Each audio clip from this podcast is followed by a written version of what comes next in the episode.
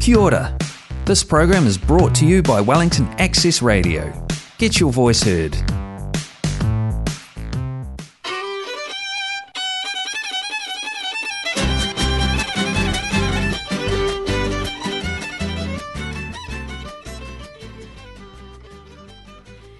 Muy buenas noches a todos. Es un gusto estar con ustedes una vez más aquí, como cada martes, en ¿Qué Onda? El programa de radio en español de Wellington.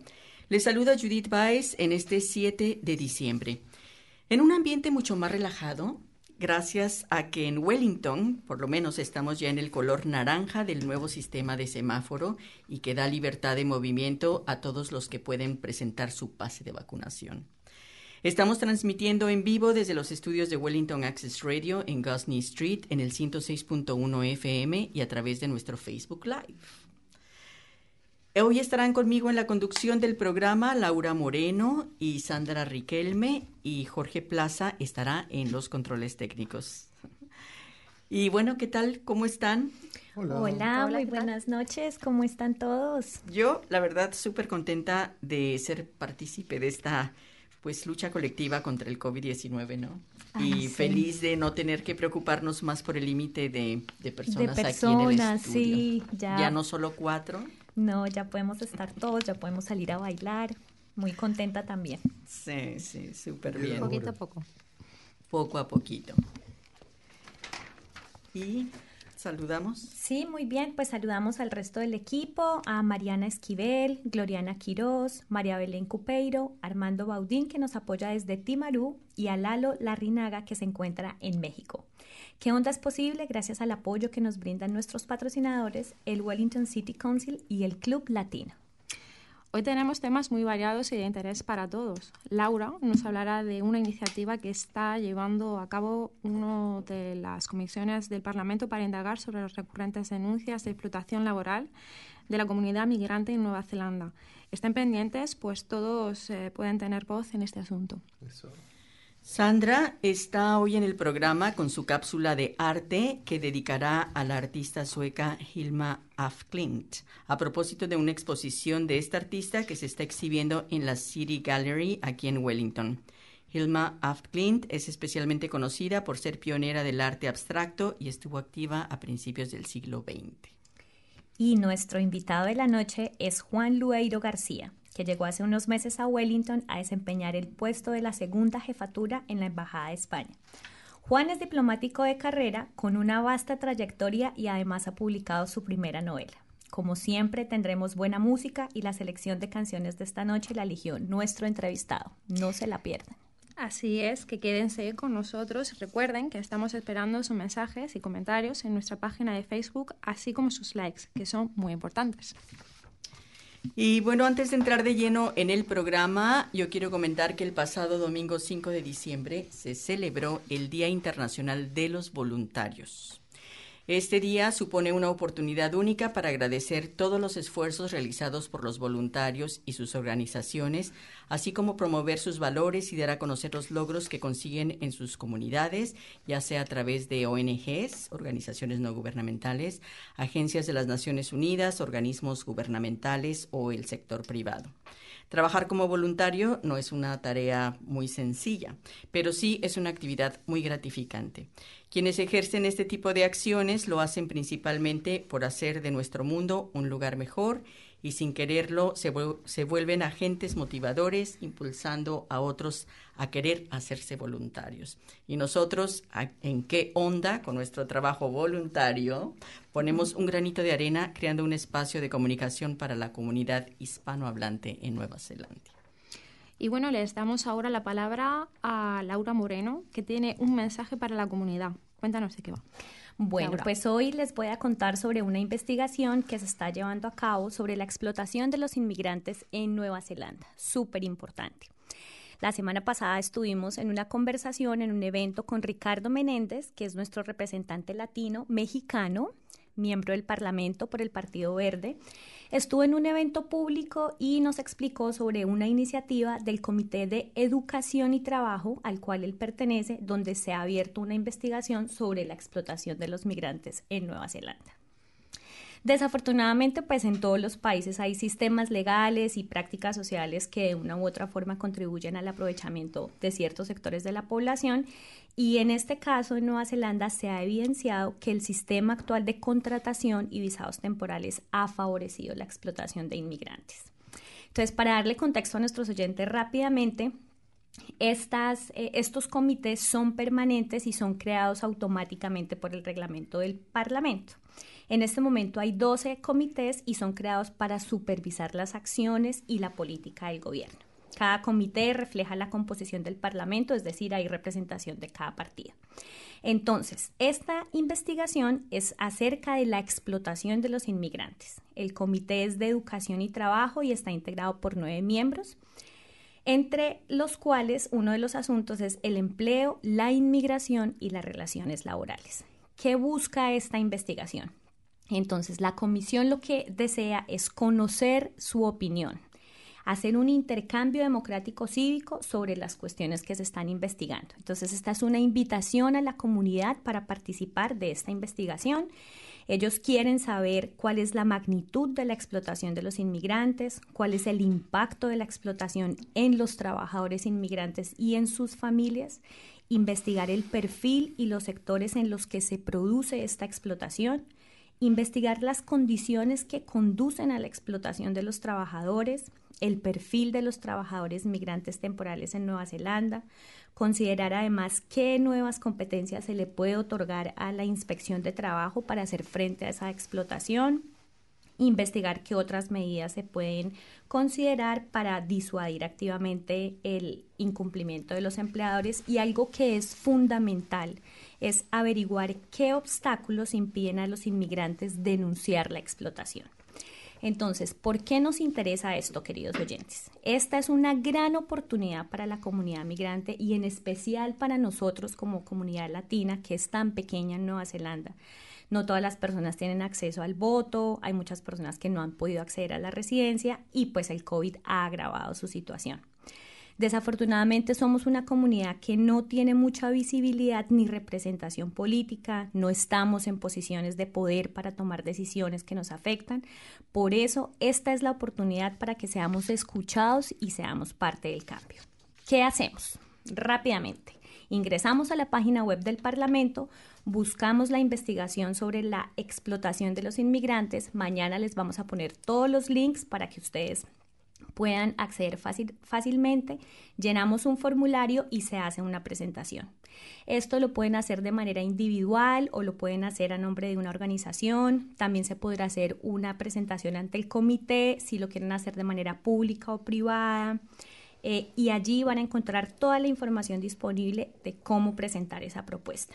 Si tienen alguna pregunta sobre su presentación, el mismo Ricardo Menéndez dijo, por favor, no tengan miedo de contactarnos, que nosotros les ayudamos en lo que necesiten. Tres cosas rápidamente que son muy importantes. Entonces, uno, este es un tema muy sensible que ha puesto a la comunidad en situaciones de vulnerabilidad. Por eso es fundamental que participemos si tenemos conocimiento de este tipo de situaciones o si conocemos a alguien que esté enfrentando pues este flagelo. Dos, si ustedes, queridos oyentes, conocen a alguien que esté atravesando por una situación de explotación, hay buenas noticias. Existen alternativas de protección en Nueva Zelanda para eso y en este momento hay una visa especial de trabajo de protección contra la explotación de migrantes. Entonces pueden aplicar esta visa si tienen, por ejemplo, una visa que está atada a su empleador, no tengan miedo.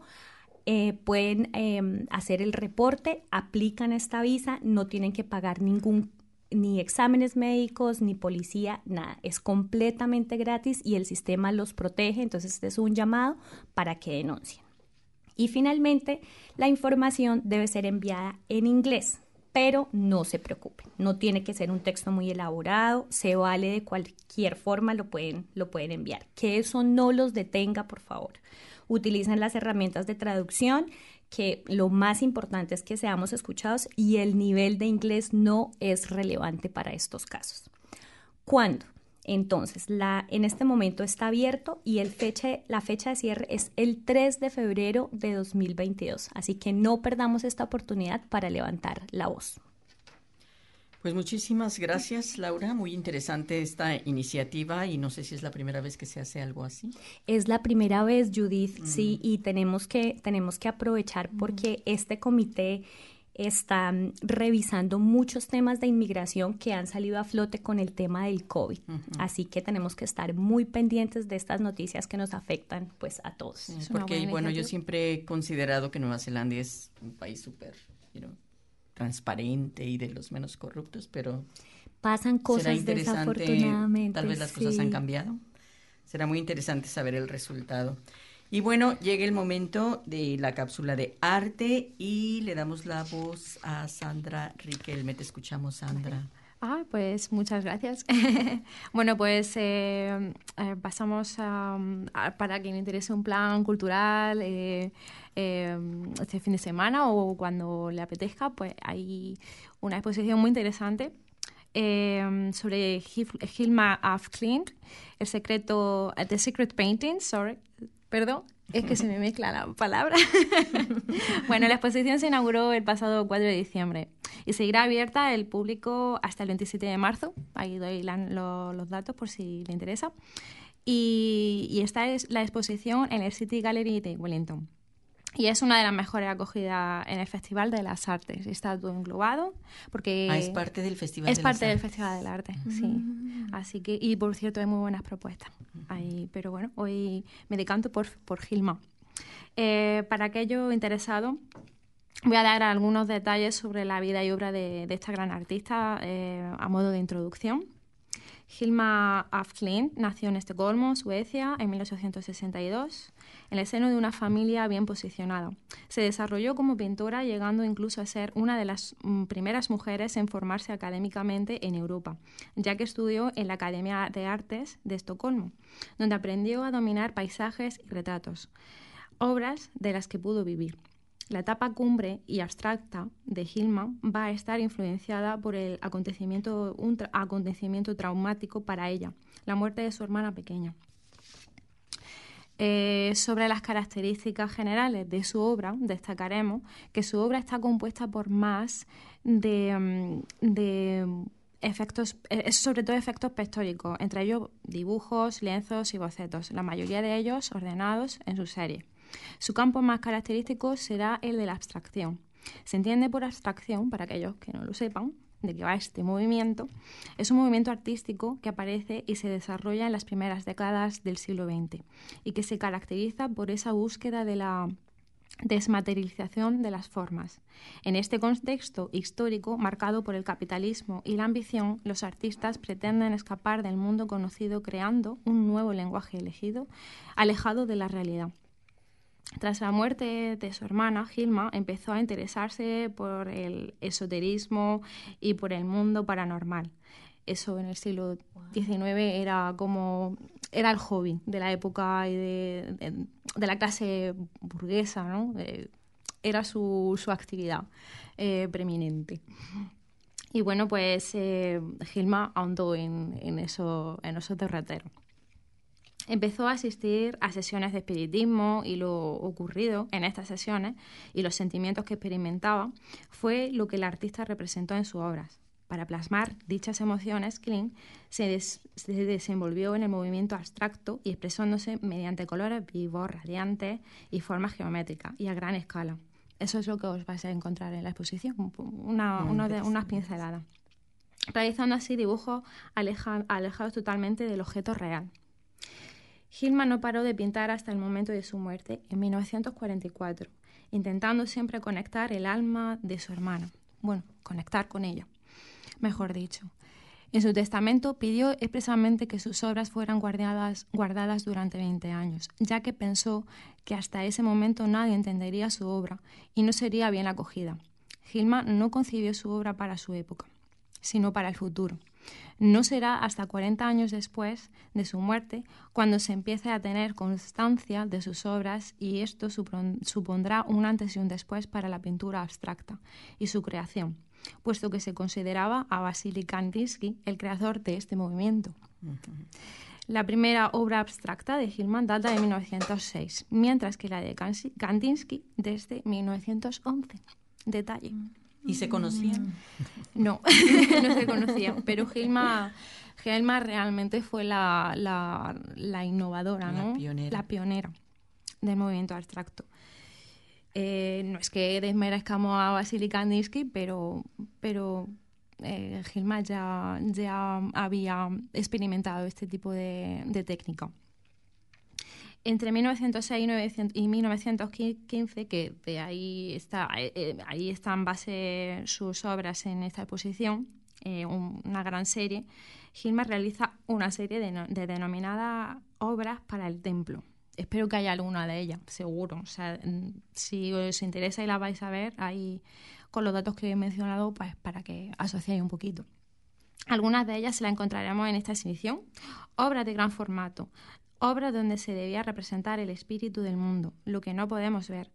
Aquí Gilma crea un lenguaje único mediante una, una geometría mística y sagrado y unos colores irreales, haciendo alusión a la elevación de la conciencia del alma. Es por ello que el propósito de Gilma con su obra fuera representar un mundo que el ojo no podría ver, una realidad oculta en nuestro subconsciente.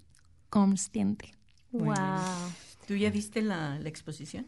No he podido todavía, pero voy a ir este fin de semana y bueno, pues aparte que, que ya conocía la obra de Gilma porque la estudié y, me parece que es una oportunidad que hayan traído esta exposición aquí porque creo que es la primera vez.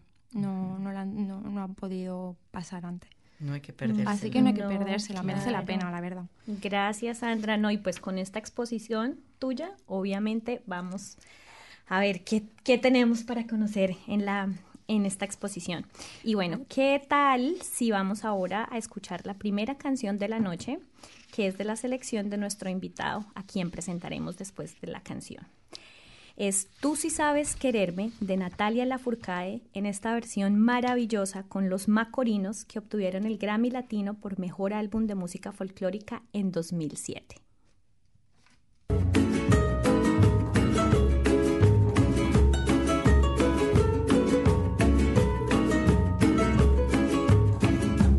Pasado tanto tiempo, finalmente descubrí tus besos. Me enredaste en tu mirada, me abrazaste con todos mis defectos. Tú sí sabes quererme, tú sí sabes adorarme, mi amor, no te vayas, quédate por siempre, para siempre, para siempre amarte. Corazón, tú sí sabes.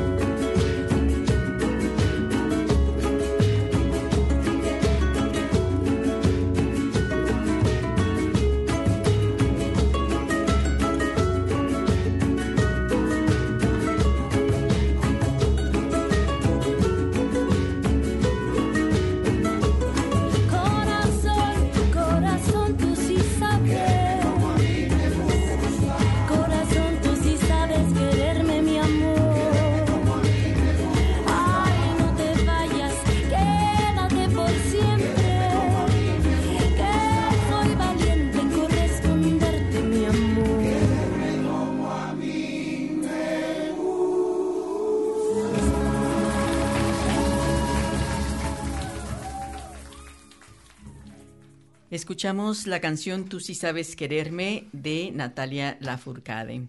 Y ahora sí llega el momento de presentar a nuestro invitado de la noche. Se trata de Juan Loero García. Él es diplomático de carrera y actualmente está a cargo de la segunda jefatura de la Embajada de España en Nueva Zelanda. Licenciado en Derecho por la Universidad Autónoma de Madrid y en Ciencias Políticas por la Universidad Nacional de Educación a Distancia. Obtuvo el DES en Derecho Europeo por la Universidad Libre de Bruselas y el LLM en Estudios Legales Internacionales por la Universidad de Nueva York para finalmente doctorarse en Derecho por la Universidad de Jaén. En su experiencia profesional ha tenido diversos destinos en el Ministerio de Asuntos Exteriores y de Cooperación, así como encargado de asuntos consulares y administrativos y en la segunda jefatura en las embajadas de España en Luanda y Dar es Salaam. Igualmente ha sido cónsul general en los consulados generales de España en Lagos y en Argel. Fue representante de España en comisión de servicio ante el Comité Permanente de Expertos de UNIDROIT para la negociación del protocolo espacial a la Convención de El Cabo sobre garantías internacionales sobre bienes de equipo móvil, esto entre 2007 y 2010. En el plano docente, ha sido profesor de Derecho Internacional Público en la Escuela Diplomática, donde ha participado en el curso preparatorio de funcionarios en prácticas de la carrera diplomática y ha publicado la novela La muerte en Lagos, que la tenemos aquí y nos hablará de eso, como parte de la colección La valija diplomática, un proyecto editorial de la Asociación de Diplomáticos Españoles que publica obras inéditas de diplomáticos aprovechando sus experiencias y vivencias personales y profesionales. Juan habla español, francés, inglés, italiano, portugués y suajili. Un poquito de eso. Bienvenido, Juan. Es un placer tenerte aquí. Gracias por aceptar nuestra invitación. Es un gusto estar aquí con vosotras y em, eh, te agradezco mucho la invitación, Judith. Em, y un gusto también estar con todos los oyentes. Y tienes mucho que contarnos. ¿Por dónde empezar? Uy, sí, con esta hoja de vida tan impresionante, pues vamos. Cuéntanos en todo, a todos los lugares que te ha llevado tu carrera diplomática. Em, pues he estado en muchos, en muchos países, fundamentalmente en África, pero antes, em, antes de ingresar en la carrera, pues eh, hice otras cosas también. ¿no? No, soy una persona un poco rara, eh, que no tengo una trayectoria muy rectilínea, en, el sentido de que eh, no terminé la carrera e inmediatamente me, me, metí en lo que hago ahora, sino que hice muchas cosas antes. Soy una persona, digamos, un diplomático sui generis. Y como diplomático, pues efectivamente he estado en muchos, en muchos países. Ahora estoy aquí en, Nueva Zelanda desde el mes de septiembre y, antes he hecho la carrera fundamentalmente en África. Súper nuevo en Nueva Zelanda. Donde conozco muchos países, sí. Aquí soy súper nuevo. ¿Cuál es tu primera impresión? Es muy positiva, es un país agradable, es un país... Eh, eh, además, he llegado a una, una ciudad que no estaba en lockdown, Em, donde tienes libertad de movimientos y ahora en estos tiempos es, eh, es algo que... Em, es un bien preciado. No sé si, si valoramos lo suficiente. Por ejemplo, en mi previo, eh, mi previo destino, que era Ginebra, es, la situación no era tan favorable como es aquí, aunque parezca mentira. eso es muy positivo. Puedes llegar a una ciudad en estos tiempos donde puedas moverte con, con libertad. Y por otro lado, la ciudad es muy agradable. La gente se queja mucho del tiempo. hay, muchas quejas. no? no, yo no? me quejo. Porque el tiempo, el, tiempo, el tiempo de Wellington es parecido al tiempo de mi ciudad natal, La Coruña, donde eh, cuando yo era pequeño, pues estos dos días que hemos tenido aquí atrás de lluvia, hmm. pues esto en La Coruña hace años era, eran semanas. Sin parar. ¿Y había inundaciones? Sin llover. Bueno, no tanto, pero bueno, era, es un tiempo muy lluvioso, como es aquí. Por lo tanto, yo no me quejo. Estoy a gusto. Pero la lluvia de estos dos últimos días era diferente porque no, no había mucho viento, ¿verdad? y no hacía tanto frío. Es una lluvia Porque normalmente una lluvia sí, agradable. Normalmente la misma, pero con viento y helado. Es otra cosa.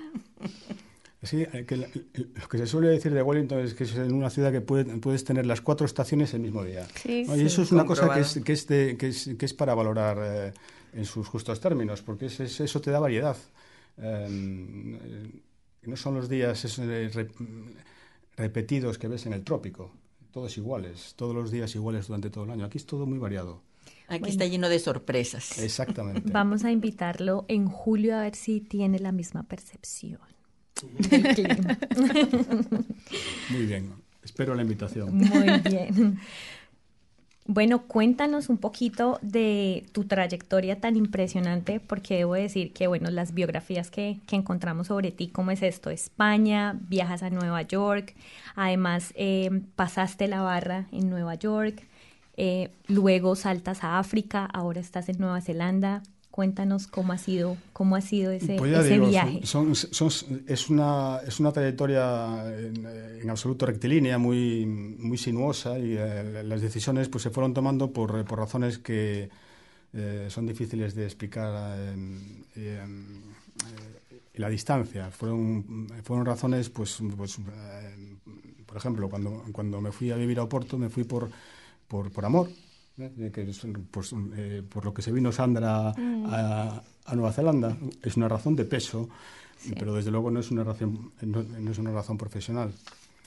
Y en general todas las decisiones que he ido tomando pues fueron por, eh, por, motivos digamos ajenos a, a, las, a, los intereses a los intereses profesionales. Y, por ejemplo, aquí en Nueva Zelanda, voy a contar la anécdota de por qué estoy aquí, porque es muy gracioso. yo le pregunté a mis hijos, ¿a dónde queréis ir? Y entonces mi hijo dijo, al sitio, al sitio más lejano que exista. Hmm. Y aquí estoy, aquí estamos. ¿Y tenías una lista de lugares para escoger o cómo funciona? Sí, hay una lista, puedes escoger. Es, em, eh, hay, un turno para escoger los más antiguos. Los, más antiguos es un, es un, eufemismo amable para referirse a los más viejos. Escogen primero y luego eh, pues van escogiendo los más, eh, los más nuevos.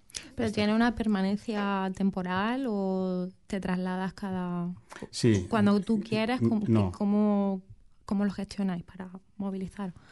Em, en, nuestro, en, todos los países es diferente. En mm. nuestro país, en España, hay una movilidad forzosa cada tres, cuatro o cinco años, dependiendo del lugar. Y puedes estar en el extranjero durante nueve años. Mm. Después tienes que volver a España. Eso se hace para, para mantener un poco, para mantener el arraigo con tu país, no te, eh, que no te desconectes demasiado con la realidad de tu país. Hablabas antes de que vienes, de que tu puesto anterior era en Ginebra. Sí.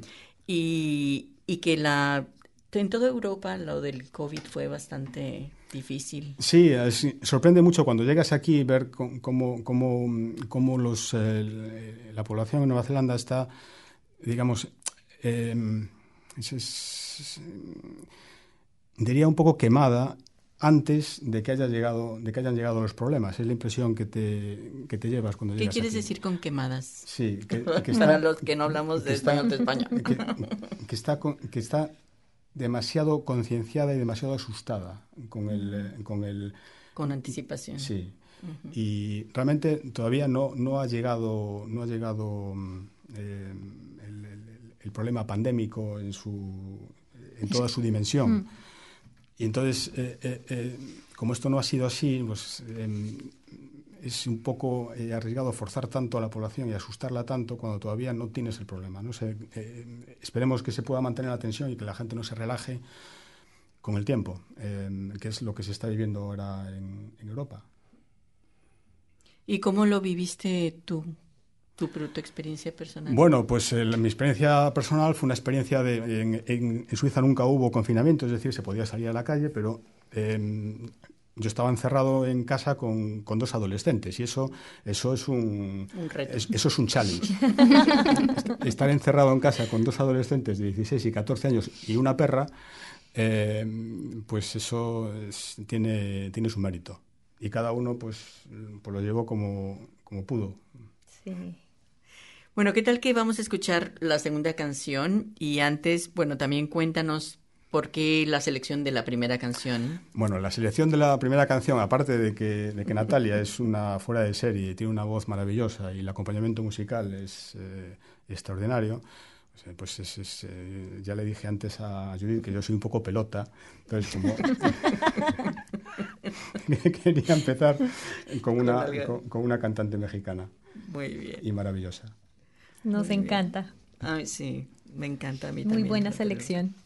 Y la segunda canción es una eh, de tu país, eh, es de Loquillo y los Trocloditas. Sí, es, eh, es una canción. Se llama Cadillac Solitario. Sí, es una canción que es, el, digamos, es, la, la, canción estrella de, de, Loquillo, posiblemente la mejor que, que, ha hecho. Siempre cuando hay un concierto de, de Loquillos, todo el mundo está esperando esta canción y es una canción muy emocionante. Tiene una, una letra muy sencilla, pero em, las palabras están escogidas con una, eh, con una gran sensibilidad y cuando la canta él em, te despierta muchos sentimientos. Mm. Es, una canción que, te, que es, es, una canción muy emotiva em, y ustedes lo van a ver. Y esta versión es en vivo, ¿verdad? La que escogiste. Creo que sí, ¿no? Siempre quise ir a LA dejar un día esta ciudad, cruzar el mar en tu compañía. Pero ya hace tiempo que me has dejado olvidado. No sé qué aventuras correré sin ti.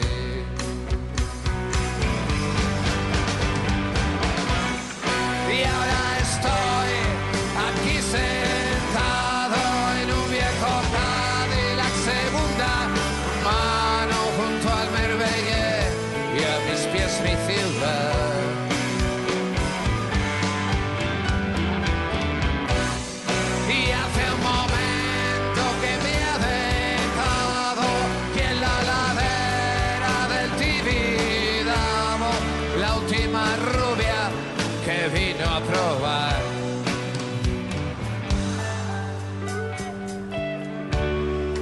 Quizás el martini me ha hecho recordar, nena.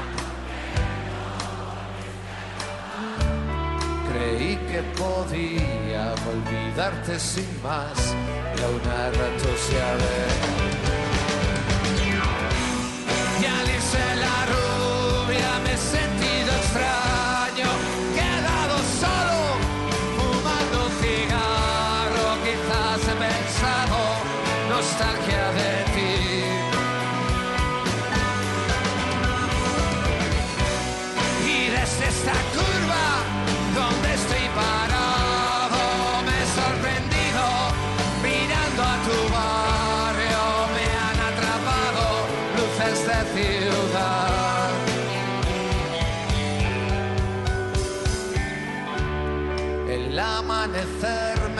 sorprenderá. Dormido borracho en el Cadillac bajo las palmeras cruce solitario estás tú. Y dice la gente que ahora eres formal y aquí borracho en el Cadillac bajo las palmeras cruce solitario y no estás tú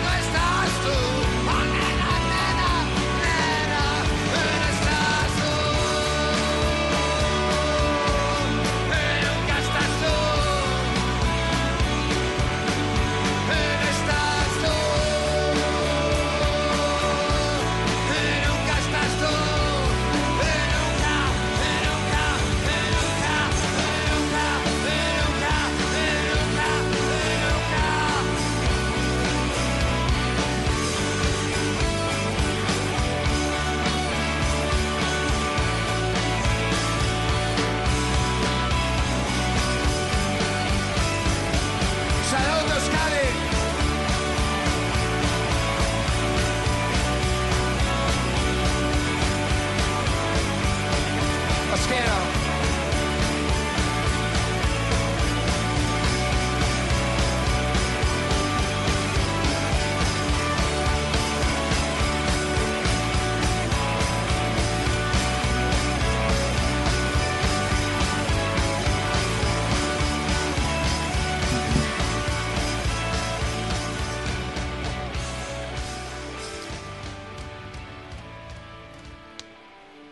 Escuchamos Cadillac Solitario de Loquillo y los Trogloditas, que comentaban que es una canción súper emblemática en España y que prende a toda la gente y que todos cantan con él. Exacto. Sí, sí, sí. Es un icono ese hombre. Muy, muy bien, me gusta. Y bueno, continuamos nuestra charla con Juan. Eh, parece, que, parece que tienes varios hobbies. También decías que has labrado la madera y quiero que nos cuentes un poco cómo nació tu pasión o porque nos contabas que de, de, madera, de barcos. Cuéntanos cómo está toda la historia, que no me explico bien. Bueno, la historia se remonta cuando yo era pequeñito, eh, que, mis, eh, que mi madre me contaba que yo decía siempre cuando me preguntaban, niño, ¿tú quieres, qué quieres ser de mayor?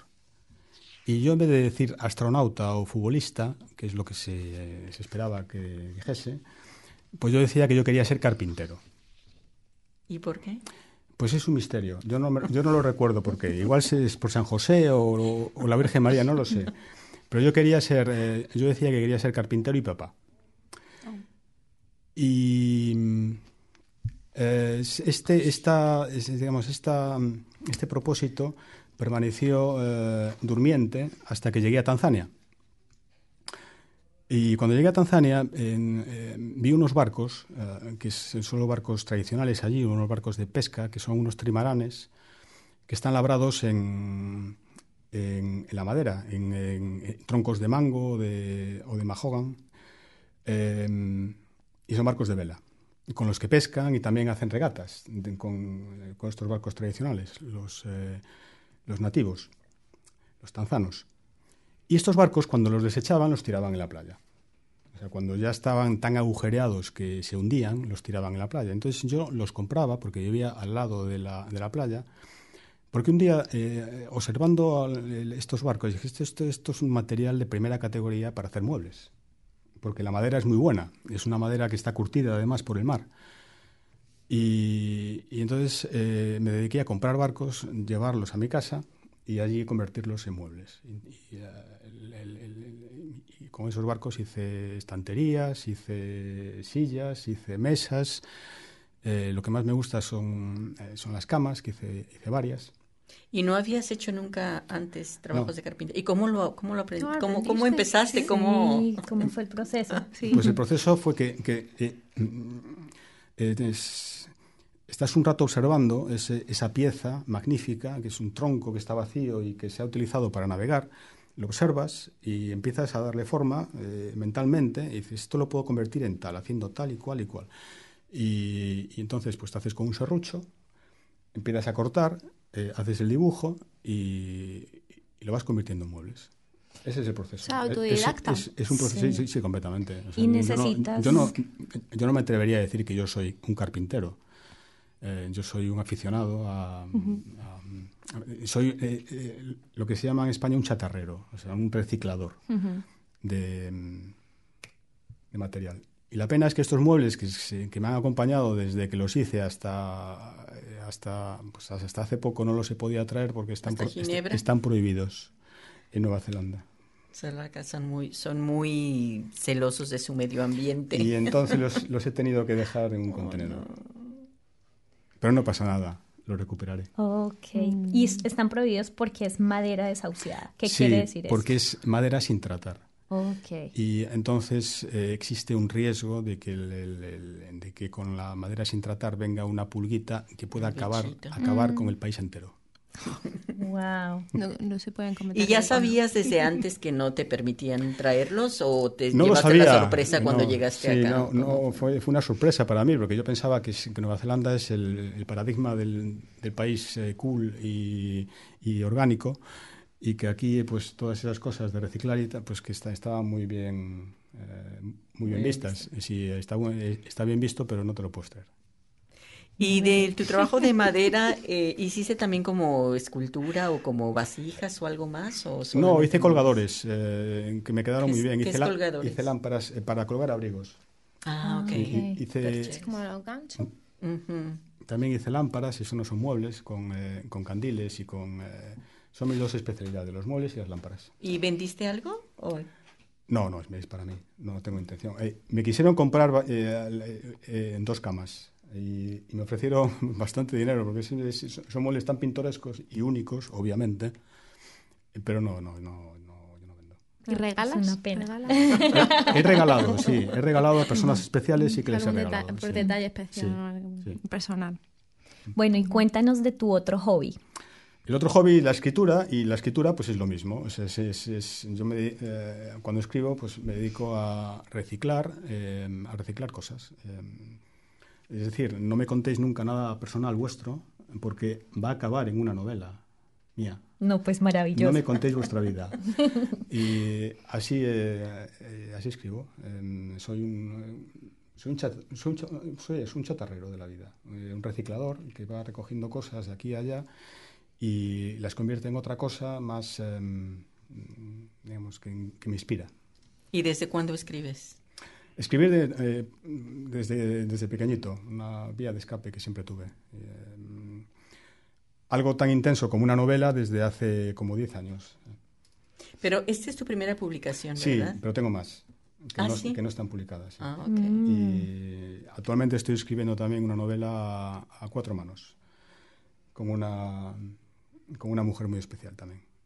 ¿Y en qué consiste? A ver, Bueno, yo tengo aquí una pregunta porque cuando estaba buscando me impresionó la descripción de esta novela. eh, la muerte en Lagos se llama. La describen como una novela negra. Y bueno, sin darnos mucha información, por favor, eh, háblanos un poquito de Linda y Giovanni, los personajes principales de esta novela, cómo nacen y cuéntanos un poquito sin spoiler, por favor. Bueno, Linda y Giovanni eh, son, son dos personajes, evidentemente son los dos personajes principales, los has captado perfectamente. No solamente de esta, sino de otras que, eh, que componen una serie. Y eh, Linda y Giovanni son, digamos, dos, dos, eh, dos caracteres completamente opuestos. Son amantes, son dos personas que son amantes. Giovanni es un, es un cura, es un, es un nuncio, y Linda es una, una africana eh, de una tribu, una tribu de Angola que se, llama los Mukubais, y que por em, una concatenación de, de casualidades se convierte en una, en una persona muy pudiente, una persona rica, que vive en Nueva York.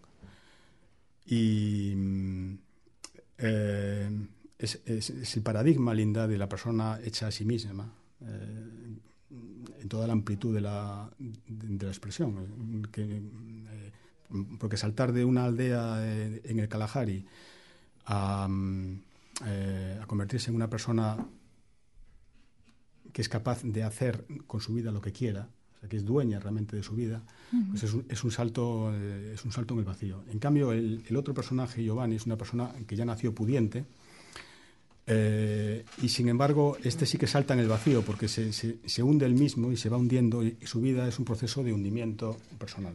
Es decir, son, son dos personas opuestas, pero que, que- que coinciden en sus respectivas vidas y se convierten en pareja. Muy bien. Y Es- dices que es parte de una serie. Eso te O sea, este es, este es el prim- la primera... Yo no diría que es la primera, son, son, son cuatro, es como la guerra de las galaxias. Ok. Ah, que ajá. puede el, el principio, puede Sí, ir sí, después. exact- exactamente. Pues te seguiremos la pista entonces. Vamos a empezar con la muerte en Lagos y ya volverás a contarnos más de tus historias. Y dices, y esta es una publicación especial de, de los diplomáticos. Sí, em, es una colección que, em, que tenemos la Asociación de Diplomáticos Españoles, eh, con la cual em, eh, el editorial Cuadernos del Laberinto em, da esta oportunidad a, mm, compañeros que, mm, que tienen algo que contar, que tienen una, que tienen, que tienen una novela, Pero esta es peculiar en la serie porque es eh, posiblemente sea la primera de este tipo en esta serie, porque el resto son más bien experiencias personales, eh, libros de viajes, em, trayectorias profesionales. Esta no, esta es una, es, es, una novela negra. Y dentro de las novelas negras es, es, es una, es una novela muy negra. ya veremos. ¿Y, ¿Y, cómo se puede conseguir para los que se hayan quedado intrigados? Se puede comprar por, el, por, por internet, está a la venta en, en, Amazon y yo creo que entregan aquí en Nueva Zelanda. Ah, Muy pues bien. Hay, hay, que investigar. ¿Qué tal que escuchamos la tercera canción? Que es de Alaska y los Pegamoides y se llama Bailando. ¿Por qué escogiste esta canción? Bueno, esta canción es, es, es un eh, esta canción es, representa para mí la revolución, mm. la, revolución en España. De, esta es la, la canción posiblemente más emblemática del, del, cambio que se produjo en España en los años 80, de un país atrasado y eh, envuelto en guardado en bolitas de alcanfor en un baúl a, eh, a la modernidad, un, salto brutal que, dio. Pues esto, esta, ese salto fue impulsado por, las, eh, por lo que se llamaba la movida, que es el, movimiento cultural de, los jóvenes de entonces, que nos sacaron del, uh, del hoyo en el que estábamos metidos. Y esta canción es, representa eso. Pues escuchemos bailando y recuerden que esto es que onda en el 106.1 FM de Wellington Access Radio.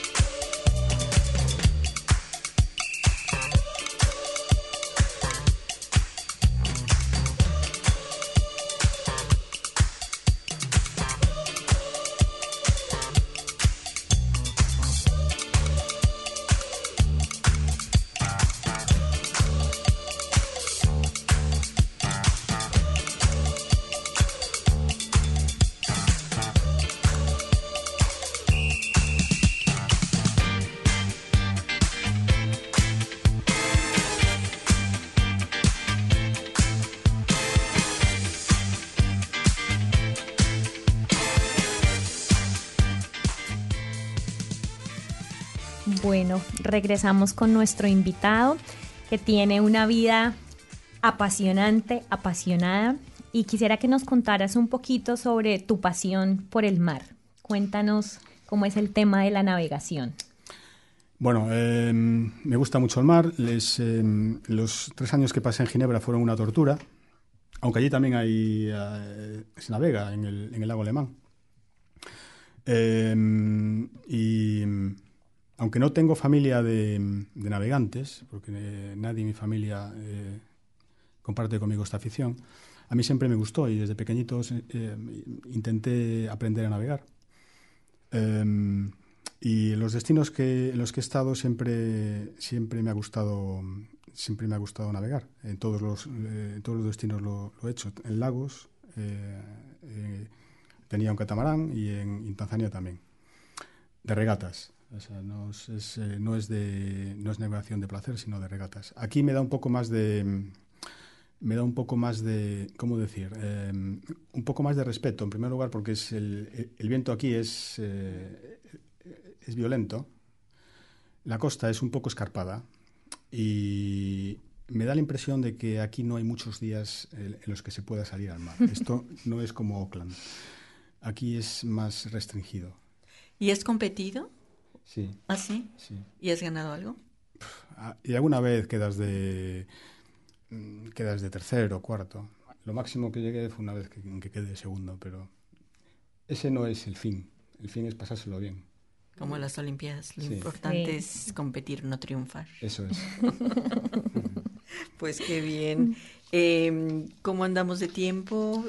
Desafortunadamente se nos está acabando el tiempo y bueno, con este gran invitado y con esta trayectoria nos faltarían horas para seguir preguntándole cosas. Muchas gracias, Laura. Pues Ha sido un placer. Sí, agradecemos muchísimo tu visita. ¿Y quieres agregar algo más? Pues nada más, muchas gracias. Y eh, que esta iniciativa me, parece una iniciativa fabulosa. En una ciudad como esta, donde la, comunidad latina es, grande, pero no se deja ver lo suficiente. Somos grandes e importantes y debemos de serlo cada vez más. Así es. Y estar orgullosos de serlo. Claro, eso es lo más importante. Y bueno, pues no nos queda más que despedirnos. Con esto llegamos al final de nuestro programa y esperemos que lo hayan disfrutado. Y recuerden que tenemos aquí una cita el próximo martes a las 7 de la noche con más sorpresas. Y además recuerden que pueden escuchar los podcasts de nuestros programas anteriores en nuestra página web www.queonda.nz, Mixcloud y Facebook. No dejen de mandarnos sus comentarios a nuestras redes sociales en Facebook, en Instagram o mándenos un correo a queondalaradio.gmail.com. Los leemos, nos encanta. Buenas noches. Y también antes de cerrar, eh, ya los eventos empiezan a resurgir. El barrio está ya activo y DJ Coco estará este sábado. ¿A partir de qué horas, Coco? De 10 a 4. De 10 de la noche a 4 de la mañana para los que tengan ganas de bailar. Allá estaremos, Coco. Buenas noches, hasta la próxima. Hasta la próxima. Buenas noches.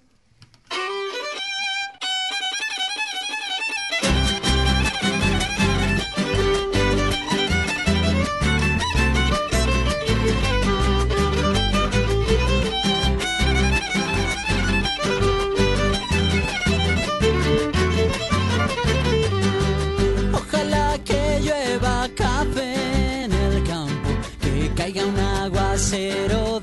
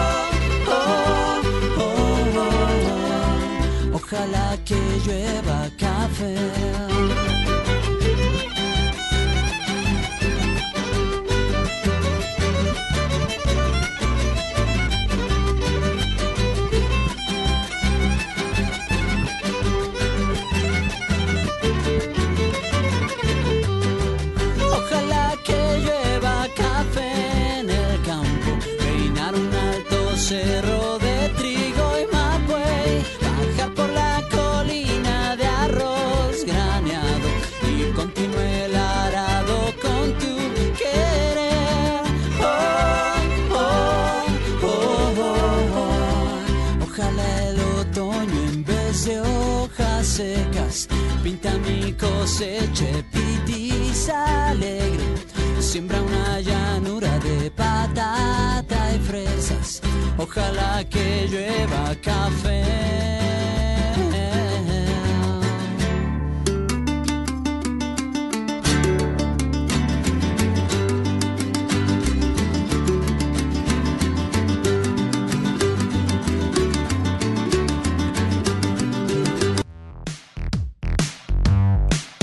That program was brought to you by Wellington Access Radio. Get your voice heard. Thanks New Zealand On Air for funding accessmedia.nz.